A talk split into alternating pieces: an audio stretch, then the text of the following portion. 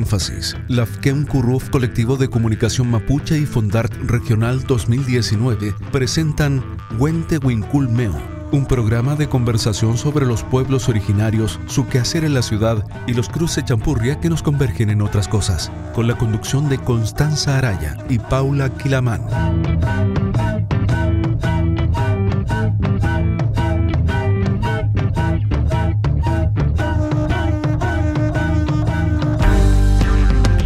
Mari Mari Mari Compuche, Tufachi Zungu, Wente Winkulmeu Piñelu, Radio Énfasis Meu, Villa Alemana Meu.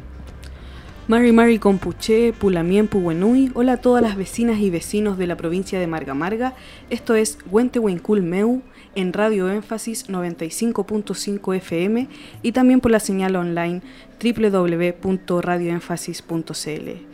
El día de hoy tenemos un invitado de un pueblo amigo, del pueblo Diaguita. Estamos junto a Nelson Cubillos Chacana, que él actualmente es delegado de la Asociación Diaguita Chactaviltay y también es vicepresidente de la comunidad chacana.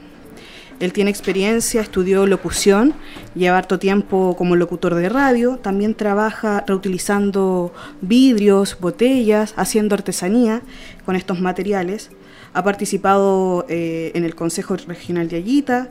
Eh, así que bueno, Lamien, saludarlo, ¿cómo está? Bueno, muchas gracias por la invitación, eh, Cotipau. Ya, encantado de estar con ustedes y espero que podamos entretenidos, entretenidos conversar un poco más. Esa es la idea del programa. Nelson, la primera pregunta que le hacemos a todos nuestros entrevistados es sobre la biografía. Queremos que nos cuentes sobre tu historia como indígena. ¿Siempre fue así? ¿Siempre te identificaste como diaguita, con tu familia? Cuéntanos acerca de eso. Bueno, mira, eh, la verdad que eh, esto fue como, como un renacer, por así mencionarlo. ¿ya? Eh, bueno, internamente uno tiene ciertas características, ciertos sentimientos, ciertas inclinaciones, ¿cierto? Pero nunca sabes por qué son hasta que llega el momento y lo descubres. Bueno, con todo este eh, movimiento, ¿cierto? De los pueblos originarios, ¿cierto? Lo que significó. Eh, claro, descubrimos, ¿cierto? Que éramos de Aguita uh, a través de la Oficina de Asuntos Indígenas. Danixa, que es mi sobrina, eh, fue una, entre comillas, las precursoras del, tema. Lo teníamos como conversado como familia. habíamos sabido, bueno, tengo hermanas en el norte, entonces mediante ellas habíamos sabido, ¿cierto?, de que sí éramos pueblos originarios del norte, pero lo dejamos ahí, hasta que se suscitó esta situación y, ahí empezamos a despertar un poco más lo que significa ser diaguita y por qué sentíamos de esa manera o por qué aclanados, por qué éramos un grupo tan grande y todas esas cosas. Básicamente por ahí. Y bueno, mi formación básicamente como toda persona natural que vive em, en una, una, ciudad, entre comillas, ¿cierto? Eh, de hecho, mis familiares vienen del norte, ya eh, como, como Diaguita siempre eh, se considera la transhumancia, o sea, significa que estás en un lugar, pero viajas a otro por asuntos de trabajo, y bueno, eso se, se, nota en la investigación que hicimos como familia. Eh, yo investigué hasta como a la séptima generación hacia atrás, ¿ya? De la familia chacana. Y bueno, descubrimos que justamente la familia viajaba de un lugar a otro. Ya mi abuelo se asentó eh, en Canela, pero en, en Calera, Nogales. Y ya luego de eso se vino a la ciudad a trabajar a Valparaíso y ahí es donde se se quedó. Y, bueno, ahí fuimos eh, viviendo en, la zona. Eh, eso básicamente con respecto a, lo que significa el despertar de ser de Aguita, vivir en una ciudad, eh, tener inclinaciones relacionadas con eso también, lo, que sientes, lo que piensas, diferente a otras personas, considero yo. ¿ya? yo diría que hoy en día, por ejemplo, en el caso nuestro, los de Aguita, en comparación a otros pueblos originarios, estamos en una situación como diferente, porque, por ejemplo, tenemos una lengua que eh, está extinta, dicen algunos, eh, pero algunos hermanos del norte dicen que, por ejemplo, existe eh, la lengua cacana, está, está dentro de comunidades que están en la serranía y todo eso, pero algunos otros de la ciudad, que desconocen un poco más del tema, dicen que no existe. Entonces de repente nos preguntamos, bueno, ¿qué hacemos? Si no saben lo que es, ¿por qué dicen que no es si no saben? Entonces, ahí hay como una diferenciación o una problemática que está latente en el ambiente. Pero, pero con respecto a las características de Ondeaguita, sí podemos distinguir, eh, distinguirnos de otros pueblos originarios. Ah, no sé, somos más... Eh, a mí me, llama mucho la atención lo siguiente. Por ejemplo, bueno, está el tema de Gabriel Mistral, ¿cierto? Que es de Aguita. Está el tema de, de quienes tomaron el morro de Arica. ¿Ustedes sabían de eso o no? No. cuéntanos. bueno, ahí en la placa dice los 40 Campillay. ¿Ya? Campillay es un apellido de Aguita. Exactamente. Entonces, eh, diría que el pueblo de Aguita está relacionado con con, no sé, eh, con la habilidad de pensar, de la...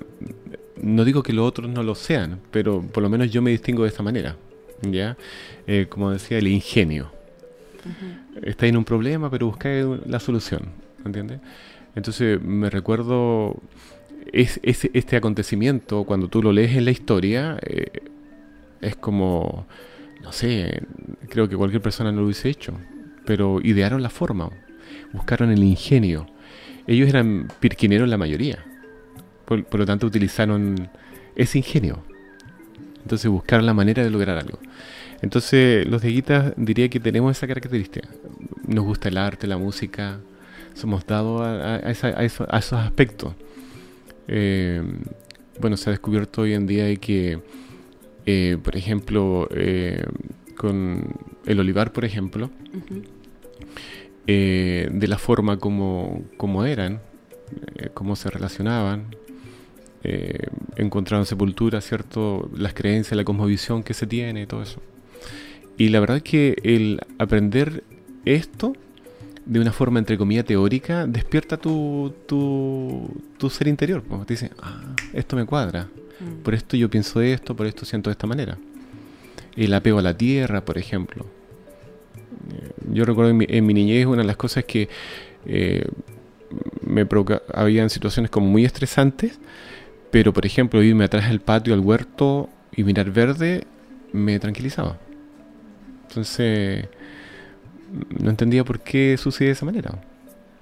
Después, no sé, un periodo me casé a los 26 años, me fui a vivir a Valparaíso, cemento todo, situaciones estresantes, no encontraba paz.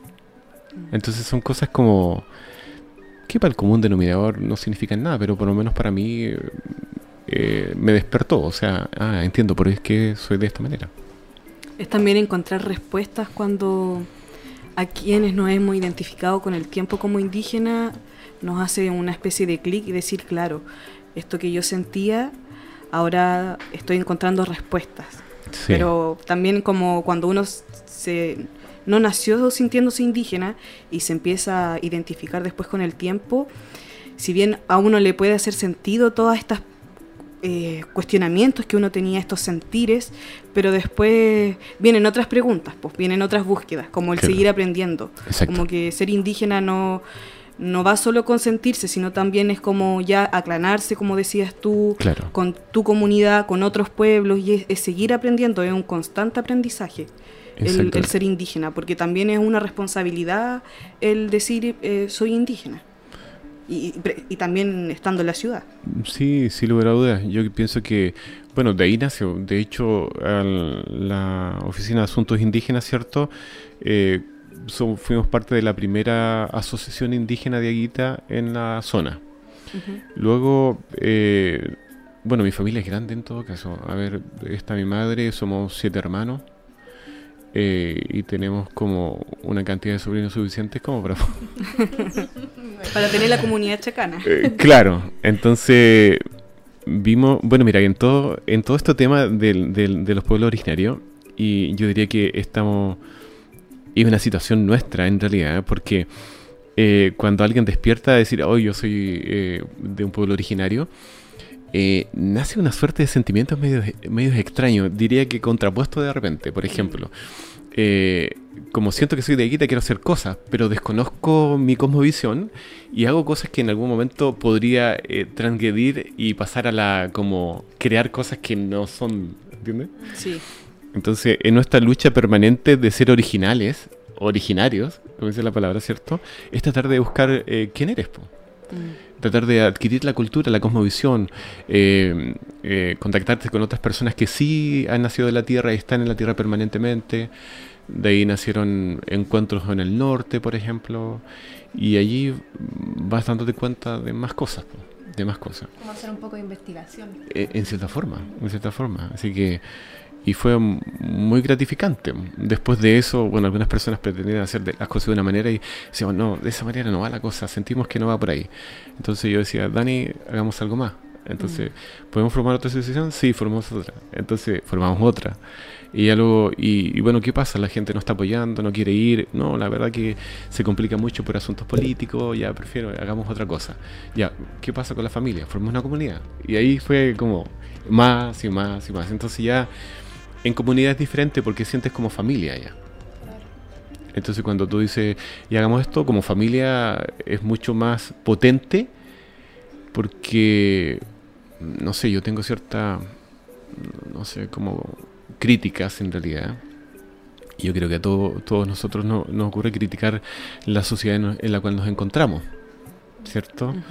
Por ejemplo, escuchaba eh, algunos poetas o, artistas mencionaban cierto el hecho de que en este país lo que importa es el orden público. Entonces, eh, entonces a través del tiempo, todas las manifestaciones naturales de un pueblo originario se, se fueron, es como reprimiendo. reprimiendo.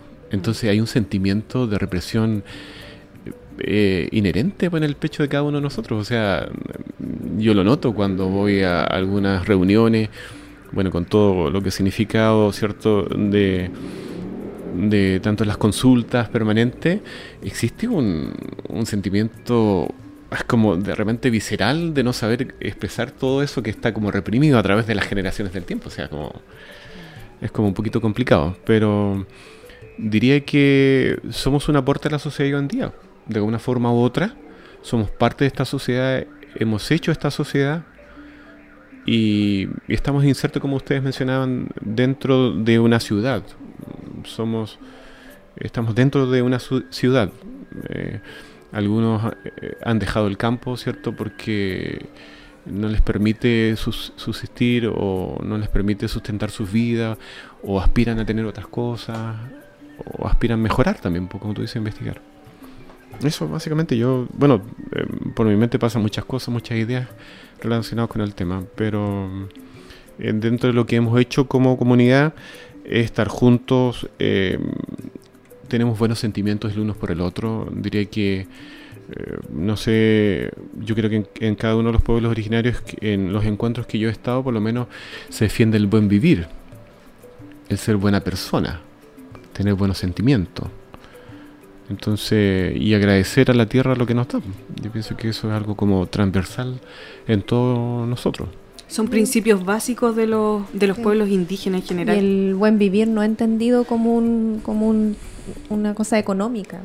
Eh, es como un, concepto mucho más amplio el buen vivir que como lo entendemos los pueblos indígenas, porque si uno le dice a una persona de la calle que no pertenece a ningún pueblo originario que es para ti buen vivir, probablemente se va a remitir a puras cosas económicas. Claro. A lo Ganar suficiente, tener una buena casa, qué sé yo, y, y, en realidad si uno le pregunta a una persona de pueblo originario qué es para ti el buen vivir, es otra cosa completamente distinta y engloba mucho más que solamente el ser, el tener cosas materiales. Claro. Mira, y de hecho tú, por ejemplo, te puedes dar cuenta, eh, bueno, eh, hace algún tiempo atrás, eh, Danixa eh, originó la posibilidad de, tener un, un, maestro que nos enseñara cerámica, con la técnica y todo. y bueno, en Viaje a la Ruca, ¿cierto? Tú puedes ver, dice comunidad. Te cuenta que casi en todos los lugares eh, se utiliza la palabra comunidad, pero es el concepto que, no entienden. ¿Cachai, no? Es como, son vecinos, pero no hay comunidad. O sea, tiene el nombre que es una comunidad, pero no existe el buen vivir de la comunidad. Es como te ayudáis con el vecino, qué sé yo, tienen cosas en comunes. Mm. Pero son conceptos que están allí, que son nuestros, que son nuestros. Entonces, lo observo, lo miro y ahí me doy cuenta de cosas que los demás no lo tienen, como tú estás diciendo. Lo mismo también en el tema de ser buena persona, tampoco, tampoco es porque una persona le dice, ¿qué para ti ser buena persona? A lo mejor está decir ser trabajador, eh, cumplir con las obligaciones. Y para uno en realidad también ser buena persona engloba mucho más, o es mucho más amplio, porque tiene que ver con, muchos comportamientos que uno tiene que tener eh, con respecto al mundo y a las personas que viven también en él. Y a veces lamentablemente las mismas personas eh, indígenas que a lo mejor pueden estar un poco eh, demasiado inmersas en el ritmo de la, de la ciudad, a veces van contra su propia naturaleza, lamentablemente. Y bueno, ya tú ves por eso tantas personas enfermas. El estrés, eh, las enfermedades. Por ahí alguien compartió algo conmigo. Decía que las enfermedades son como signos de que tu cuerpo te está mencionando que hay algún problema. ¿Cierto? Entonces, ¿qué, que ha hecho eh, el occidental? Es como separarlo. Y la verdad que no somos separados. Si haces separaciones, te enfermas, porque no está el ciclo completo. No, no, sé cómo decirlo, pero no está completo. No te sientes entero. Y hoy en día eh, el tema del materialismo te hace en cierta forma separar. O sea, no, pues si te, si te quieres ir bien económicamente, tienes que hacer esto y esto, y tienes que trabajar tantos días, ¿cierto? La máquina.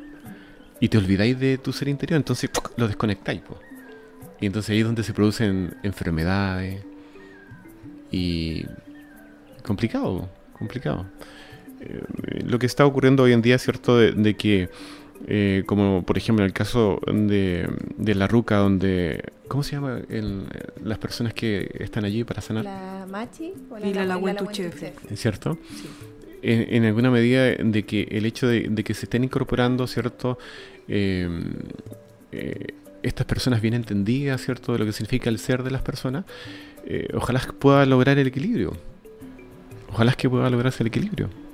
Ojalá que sí para que la gente pueda ser más sana, diré yo. Sí, en ese sentido también el pueblo mapuche tiene ese, ese concepto como integral de la salud, de no separar el cuerpo del espíritu y de la mente de la persona, sino que tratar al ser como un todo integral. Claro. Y es la medicina mapuche, la que se hace también en la ruca, tiene mucho de eso, de ver a la persona completa, y es algo que también muchos pueblos indígenas compartimos. Si nosotros cuando empezamos a hablar con personas que pertenecen a otros pueblos indígenas, siempre nos da, nos, nos vemos esas cosas que nos unen, que son como transversales. el tema del buen vivir, el tema de entender la salud como una cosa de la persona completa, ¿cierto? El tema de, de, querer ser, como nosotros, bueno, nosotros en, en se dice kumeche, ¿cierto? De querer ser bueno. Eh, es como una cosa que, que, que, que trasciende. Sí, no he hecho. Trasciende en los pueblos indígenas. A mí me llamó mucho la atención cuando nosotros estuvimos conversando con Orieta aquí mismo en la radio, que le preguntamos, bueno, ¿quiénes son los pueblos indígenas que están presentes en la provincia de Marga Marga? Y la segunda mayoría son los diaguitas. Son los diaguitas en la segunda mayoría. Y me da la impresión de que son los más invisibilizados. Sí, mírate, yo, yo tengo una teoría con respecto a eso, o una tesis, por así mencionarlo. Y, para no dejar atrás lo que tú estás mencionando, me recuerdo, por ejemplo, eh, bueno, mi madre... Eh, yo recuerdo en, mi niñez que siempre las vecinas les llevaban a los pequeños para que las santiguara, ¿cierto? Eh, por ejemplo, estaba en contacto con algunas eh, guías espirituales del norte de Aguita y que estaban relacionadas también con eso, ¿cierto? El, el, como sanar internamente, el estar en paz. Entonces recordaba a mi madre, ¿cierto?, que hacía estos elementos.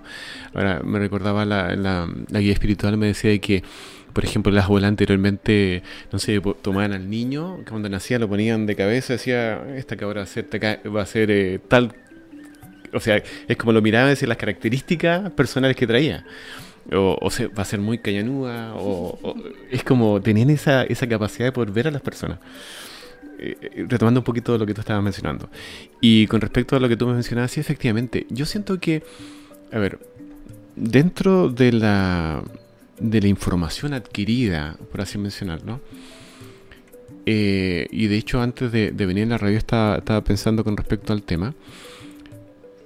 Mm, bueno, los pueblos, el pueblo de Aguita eh, no era considerado como un pueblo bélico, ¿ya? Pero sí su, su carrera era bastante no sé, determinante con respecto a algunas cosas. Por ejemplo, cuando la ciudad de La Serena eh, había un asentamiento español, eh, los diaguitas existentes en la zona decidieron de, eh, quemaron la ciudad y mataron a todos los españoles, o sea, erradicaron totalmente en la ocupación. ¿Qué sucedió posteriormente? para poder subyugar y dejar una, un, precedente de posibles levantamientos posteriores, eh, se exterminó a una cantidad increíble de, de diaguitas. Entonces sucedió que eh, asesinaron tanto hombres como mujeres, niños. Entonces quisieron dejar un precedente para todos los demás pueblos para que nadie más se levantara contra eso. Ahora, ¿cuál es mi tesis con respecto a esto? Que el pueblo de Guita eh, logró permanecer vivo a través de invisibilizarse. Entonces, si tú, por ejemplo, tratas de, encontrar a un diaguita, está floreciendo. Porque dice, ok, ¿cómo no? Tú vienes del norte, eh, antiguamente los apellidos no existían. Por lo tanto, cierto, adquirían el apellido del encomendador o quien estaba a cargo de, de ellos y los cuidaba, entre comillas. Eh, y por lo tanto eh, se invisibilizaron de esa manera. Entonces, claro, al ir investigando la historia y echando para atrás, ¿cierto? Y haciendo historia familiar, como en el caso mío, ¿cierto? Que yo lo hice, eh, te encuentras que sí, ahí está la raíz, y empiezan a, florecer.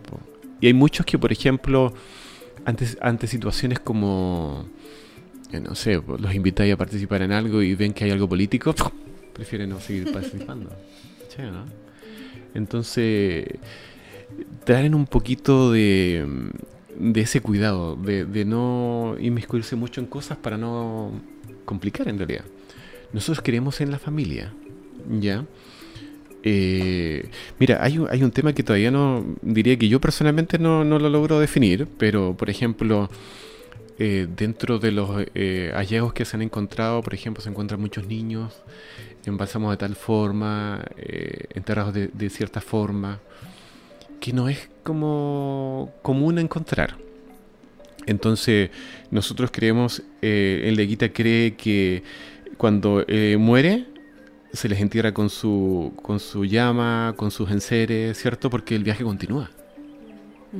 ¿Entiendes? Entonces, eh, en el norte, por ejemplo, cuando un Dieguita muere, se mira en el cielo para saber si una estrella ha nacido. ¿Entendés? Entonces, ahí va el hermano que continúa su viaje. Entonces, hay cosas bastante lindas y interesantes con respecto al tema. Sí, linda. Bueno, eh, dentro de, esa, esa invisibilización, digamos, se me viene a la mente el hecho de que cuando recién se aprobó la ley indígena en 1993, el pueblo de Aguita no estaba incluido. Exactamente. incluido después. Exactamente. Porque era considerado extinto. Exacto. Era considerado como que no existían, como que no habían de Aguita. Exactamente. Entonces ahora eh, darse cuenta que están vivos, que están trabajando, que están haciendo renaciendo su, alfarería, eh, quizás, claro, intentando algunos recuperar el idioma, otros, como usted dice, no, pero, pero están, están intentando retomar un poco la cultura, es gratificante y también nos deja una, una lección, ¿cierto?, de que a veces no, no hay cosas más allá de lo que uno ve.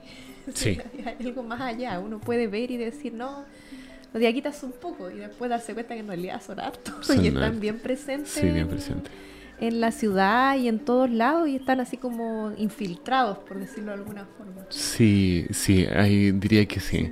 Eh, por ejemplo, algunas hermanas del norte mencionaban que algunas características eh, físicas de los diaguitas.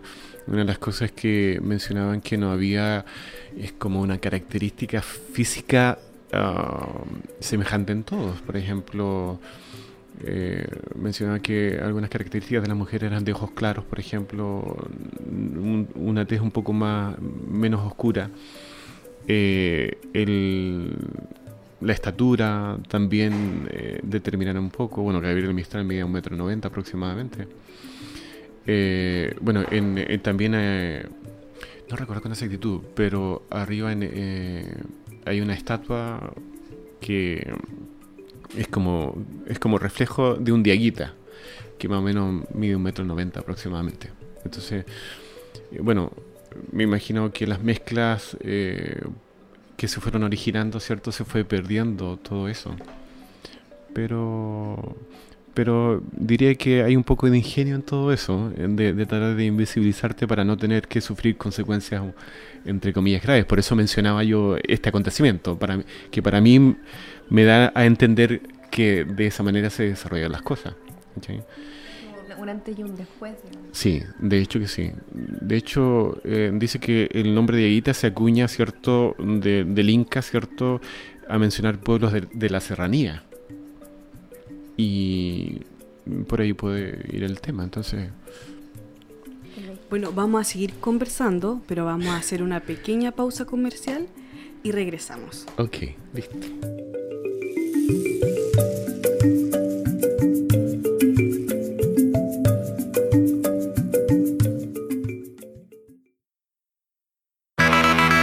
Solo en la transmisión en vivo del programa aparecerá la publicidad comercial. A continuación, la segunda parte del capítulo.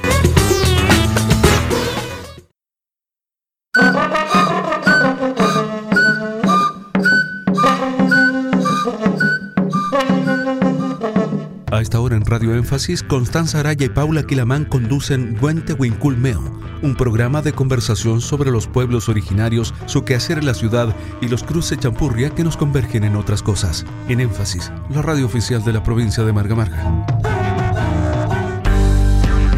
Estamos de vuelta después de esa pausa comercial que hacíamos. Esto es Huente Meu por Radio Énfasis 95.5 FM y también por la señal online www.radioénfasis.cl. Recuerden también que los programas quedan luego en formato podcast para ser descargados desde la página de Radio Énfasis www.radioénfasis.cl. Ahí se meten donde dice podcast y donde está Huente Meu y pueden escuchar o descargar todos los programas que hemos hecho hasta el día de hoy. Exacto, así es Paula. Continuamos entonces con Nelson Cubillos Chacana, él es integrante del pueblo de Aguita, de la asociación Chactabiltay, asociación indígena. Em, Nelson, te queríamos consultar acerca de, del reconocimiento del pueblo de Aguita, que fue a principios del siglo XXI, en el gobierno de Michelle Bachelet. Entonces, ustedes llevan poco tiempo siendo reconocidos oficialmente por el Estado. Sí. En ese poco tiempo se ha visto la dificultad de que no existen tantas investigaciones en relación a otros pueblos, que eso también ha, significado como, se ha dicho que es una pérdida de, su cultura, pero no es así. Sabemos que, que ustedes han seguido, la cosmovisión se fue transmitiendo de alguna u otra forma. Al principio del programa tú nos hablabas acerca de, de ser aclanados, eh, y que también tiene relación con eso de, de, que ustedes, tú sientes que se protegieron al ser invisibles, entonces por eso está como este concepto tal vez de ser aclanados, como tiene relación como cuidarse con las familias y proteger eh, desde esa forma su cosmovisión, su cultura. Entonces como que nos siguieras comentando acerca de eso. Sí, mira, eh, conozco varias familias que son de Aguita y, y tienen esa característica, o sea, hay una característica en común, es como estar juntos y, y, vivir en familia. Normalmente las familias de Aguita son numerosas, numerosas. Eh, y también somos muy, eh, muy chochos de los, de los niños. Es como, ¿cómo se llama? Mamón no es mamón. Ah. no, no, no, pero es como, nos encanta estar en, en, familia, los grupos familiares grandes. Eh, eh, tenemos un, un, sentimiento de padres permanentes, como queremos ser buenos padres en el caso de los varones, es una característica muy, muy como latente. Eh, y bueno, las madres también. Eh, ahora, mira, yo tengo, en cierta forma se habla acerca del reconocimiento. A lo mejor voy a decir, decir algo, no sé, espero que no sea indebido, pero diría que ¿quién es quién el Estado para decirme quién soy? ¿Me entiendes? ¿Quién es quién? Eh, se habla de, del autorreconocimiento. De hecho, yo me puedo autorreconocer como, como, como Diaguita y el Estado no tendría por qué eh, determinar que no lo soy. ¿Entiendes? Y también no es necesario que tengas un certificado de CONADI para ser indígena. Exactamente. Entonces, de hecho, diría que es parte de eso. es parte de eso, es parte de eso. Pero como la pregunta que tú nos hacías, de hecho, tenemos muchas familias de guitas que están relacionados, se relacionan de esa manera. Ya es parte de cuidarse. De hecho, de hecho, algunos nuestros abuelos a lo mejor nos transmitieron tanto, tanto para poder cuidarnos en realidad. Eh, y como te mencionaba al, comienzo o en la otra parte del programa, em, en esta sociedad lo importante es el orden público. Entonces permanentemente hay una represión y el chaqueteo permanente del, del que, ¿cierto? Eh, de guardarte ahí nomás porque si no te van a chaquetear o en su defecto, ¿cierto? Te van a... Eh, es como lo que hoy en día se conoce como el bullying, ¿no? No destaques mucho. No destaques mucho. mantente uniforme con el resto. Exactamente, porque si no podéis tener complicaciones, ¿ya? Eh, diría que por ahí va el tema y, yo me doy cuenta cada vez que, que, logramos reunirnos, eh, las familias tienen esa característica. Esa característica es como transversal para todos los diaguitas. Diría que ahí se distinguen. Y como estamos en periodo de solsticio de, ah, invierno, tú afuera del programa nos comentabas que hay una diferencia en relación a, otros pueblos como el Aymara, el Mapuche, que para nosotros es súper importante este comienzo de ciclo del sol. Entonces, que nos contara un poquito acerca de eso, lo que representa para ustedes la relación que tienen con la luna. Mira, eh, bueno, nosotros también, como todos los pueblos originarios, eh, también el año nuevo, comienza la vida para todos los pueblos originarios de esta zona. Eh, la diferencia, mira, con respecto, nosotros creemos básicamente en la luna, los ciclos lunares. el, diría, el tema de la creencia del dios sol es un, tema incaico, ¿ya?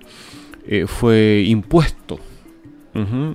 Por lo tanto, eh, las, eh, los ancestros en alguna medida han transmitido justamente esto, que nosotros queremos en la luna, en su ciclo lunar. De hecho, les comentaba que ciertas hierbas que se plantan en ciertas épocas, cuando la luna está llena o no llena, dependiendo, cada, todo lo que es sanación está relacionado con eso. Entonces, nosotros creemos en eso, en, los ciclos lunares, ¿cierto? Y la importancia, la importancia de eso. Eh, por ejemplo, uno de los eh, eh, em, animalitos, el sapo, ¿cierto? Que está relacionado con, todos estos elementos de, la planta, por ejemplo de la planta. conozco algunas personas que he tenido la oportunidad de conocer personas muy sabias con, relacionadas con eso, que que aún siguen conservando eh, eh, su método de, cultivo a través de, la luna, las fases lunares, cuándo hacer esto y cuándo hacer esto otro, y, todo eso. De hecho, eh, nos compartían algunas hermanas del norte, ¿cierto?, de que efectivamente las mejores producciones eh, en, agricultura está relacionado ¿cierto? con el pueblo de Aguita, porque, bueno, aparte de trabajar ¿cierto? con, con terraza y cosas por el estilo, eh, se utiliza mucho el ingenio y, este conocimiento ancestral para poder eh, justamente cultivar la tierra y todo eso. Yo sinceramente me recuerdo que a los 16 años, en realidad en, mi contacto como sin saberlo, dije, ok, voy a plantar mi huerto. Y lo hice como yo pensaba y yo sentía. ¿Cierto? Y una de las cosas es que me di cuenta que mi huerto estaba muy verdoso. Muy verdoso porque... Pero, por ejemplo, los choclos no me dieron abundantemente porque puse mucha agua.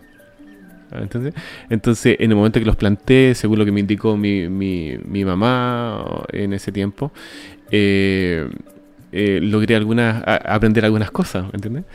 pero fue muy simpático eh, esa experiencia. Entonces, claro, si me hubiesen enseñado el ciclo lunar, cuánto tenía que levantar, a lo mejor hubiese cosechado mejores choclos, diría yo.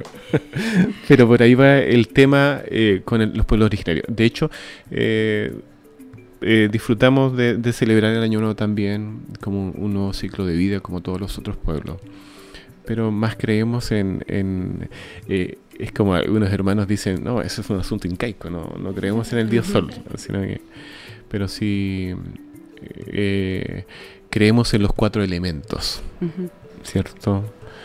Eh, que bendicen la tierra, ¿cierto? Y nos dan la vida y todo eso. Vamos a hacer una pequeña pausa musical, vamos a escuchar una canción de la rapera mapuche Yasnewen, esto es Manque.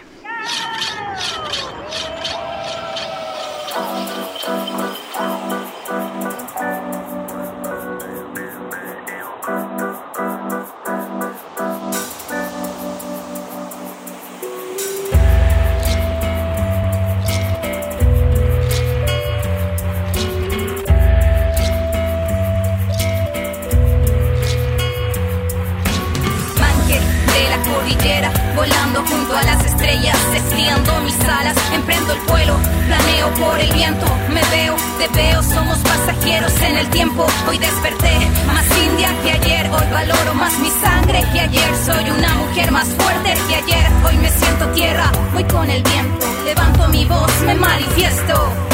Cada gota de rocío al amanecer refleja el llanto de las ñañas. Yo soy ñuque, por eso me levanto con más ganas de vivir cada mañana. En mis palabras expresadas libero la energía de mis antepasadas. Mi sangre está viva, por fundo y que one. Soy más india que ayer y que por ser como soy, por mi color de piel, por mi forma de ser y pensar, camino sin miedo, voy con cautela. Mujer india, mujer morena, mujer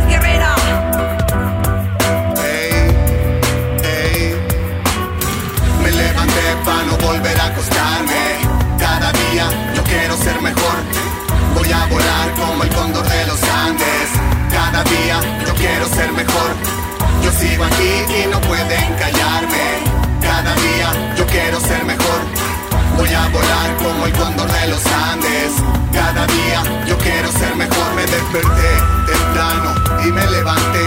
Ayer estuve muerto y hoy resucité. A fumar al lado cordillera te invité. Y un poquito de mi historia, ahí yo te conté. Te conté acerca de unos guerreros poderosos. De la belleza de la tierra en día lluvioso. Porque aunque el camino se ponga pedregoso, seguimos en la vida alegre y dichoso.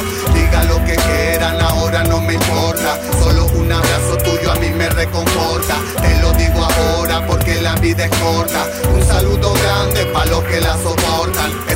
Lo digo en tu cara, voy a seguir hasta el fin. Fuego que quema, fuego de la pena, y tú lo puedes sentir.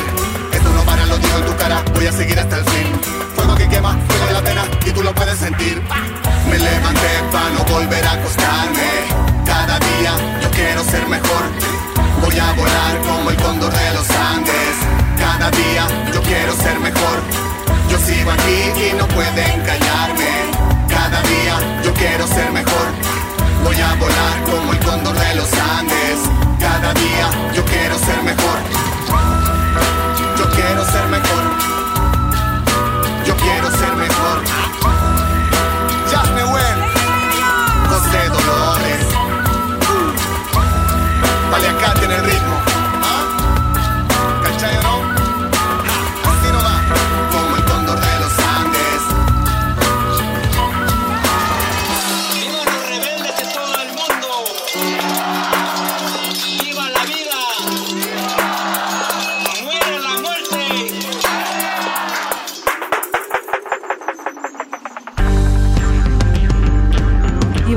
entonces, escuchábamos a Jazz Neguen con su canción Manque, seguimos aquí en Radio Énfasis 95.5 FM y también por la señal online www.radioénfasis.com, no .cl.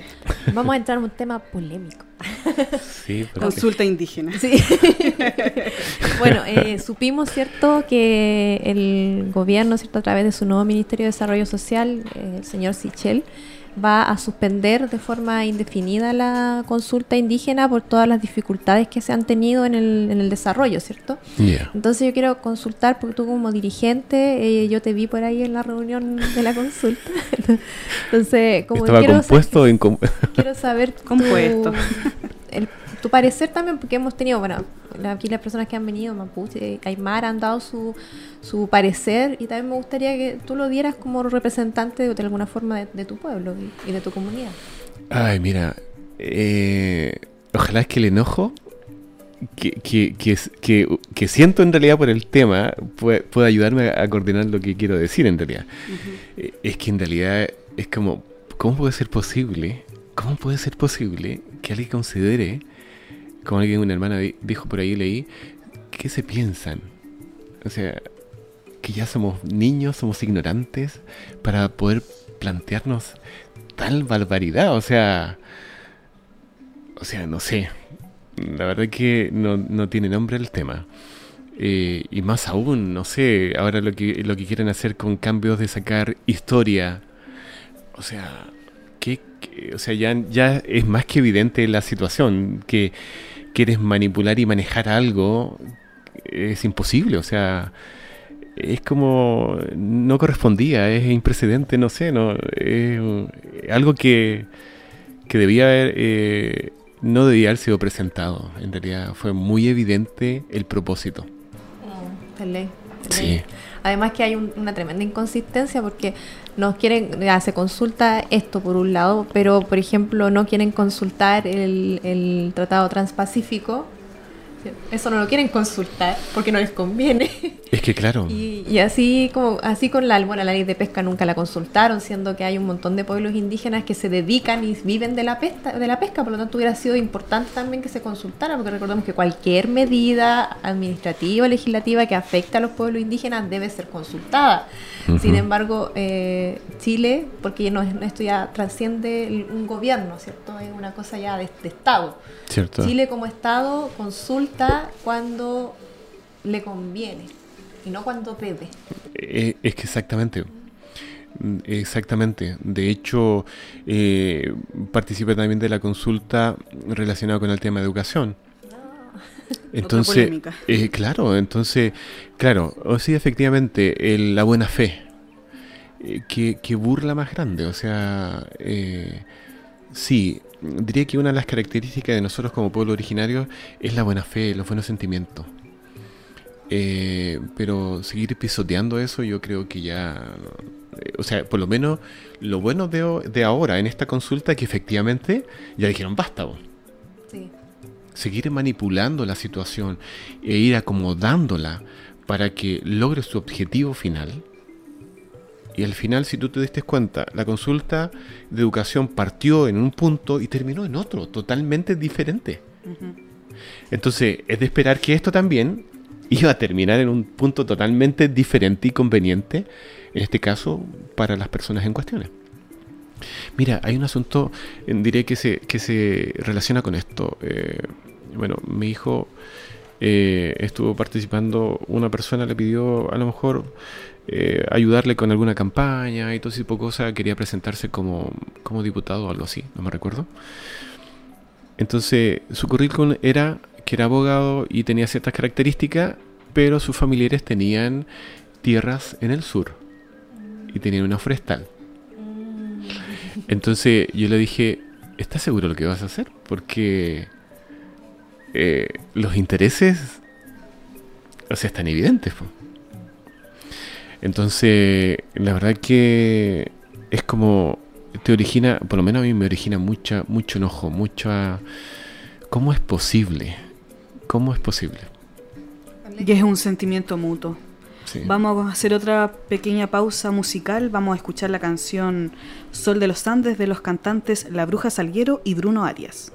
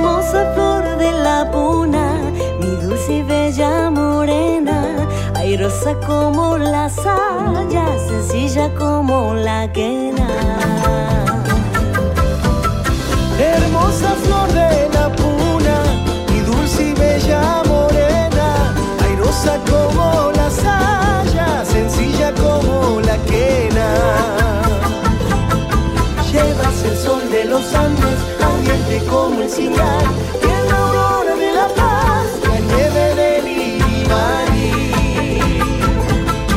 Llevas el sol de los Andes, ardiente como el Singar,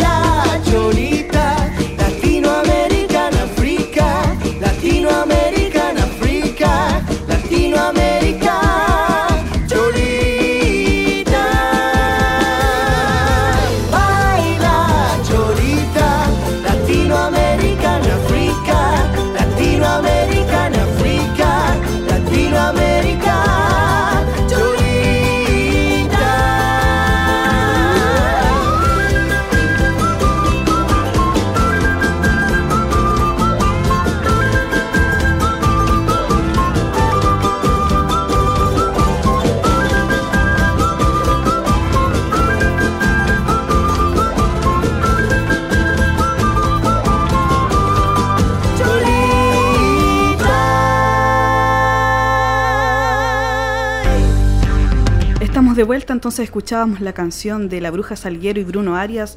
Eh, esta canción se llama Sol de los Andes desde Argentina, inundando las ondas sonoras con un poco de música andina. Y seguimos aquí ya, nos vamos a despedir de Nelson. Oh. Muchas gracias Nelson por acompañarnos Se el hizo día de hoy. Se hizo corto, tú tenías miedo de que tal vez podía ser muy largo, pero no, siempre este programa, cada invitado que viene siente que el tiempo y la conversación se vuelve muy, Sí. muy amena y muy corto. Sí, Dan que- ganas de seguir conociéndonos más, seguir compartiendo la palabra, que es tan bonito. Sí. Así que eso, muchas gracias. eh, la asociación de ustedes tienen un Facebook para que Sí, la sí. gente se pueda contactar con ustedes. Sí, ¿Cómo se llama? eh, bueno, lo pueden buscar por eh, Comunidad Chacana o por Asociación Chactaviltay y la van a encontrar. Eh, bueno, Danixa es permanente, es la, la cara entre comillas visible de toda la asociación. Y, pero sí, eh, quiero, particularmente quiero hacer una invitación a todos los que en, en algún momento eh, eh, tienen la oportunidad de reconocerse o auto, autorreconocerse, que puedan participar con nosotros, ¿ya? Eh, bueno, nuestra ide- idea original como asociación y como comunidad es rescatar la cultura. Ya queremos eh, rescatar más que eso, el, el tema de la alfarería, ¿cierto? El tema de, de las artes, que en alguna medida está implícito en cada uno de nosotros. Eh, entre nosotros hay músicos, hay personas que le encanta el dibujo, eh, la estética, todos esos elementos. La verdad que nos alejamos eh, de, lo que significa aquellos aspectos que están relacionados con, con la política. En realidad preferimos esta área resurgirla, más que nada. Así que muchas gracias por la invitación que me hicieron y encantado de estar con ustedes. Muchas gracias. Muchas gracias. Peucayal, Pulamiel. Y vamos con la última canción del día de hoy, que se llama Libertad de la cantante mapuche Daniela Millaleo.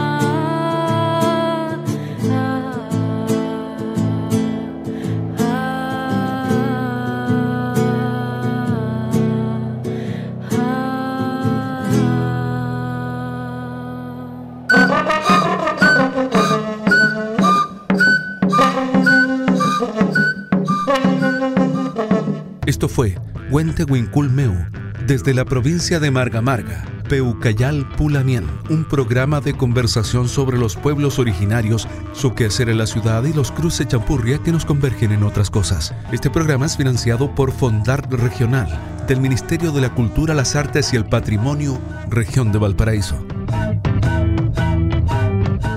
Las opiniones vertidas en este programa son de exclusiva responsabilidad de quienes las emiten y no representan necesariamente el pensamiento de Énfasis FM.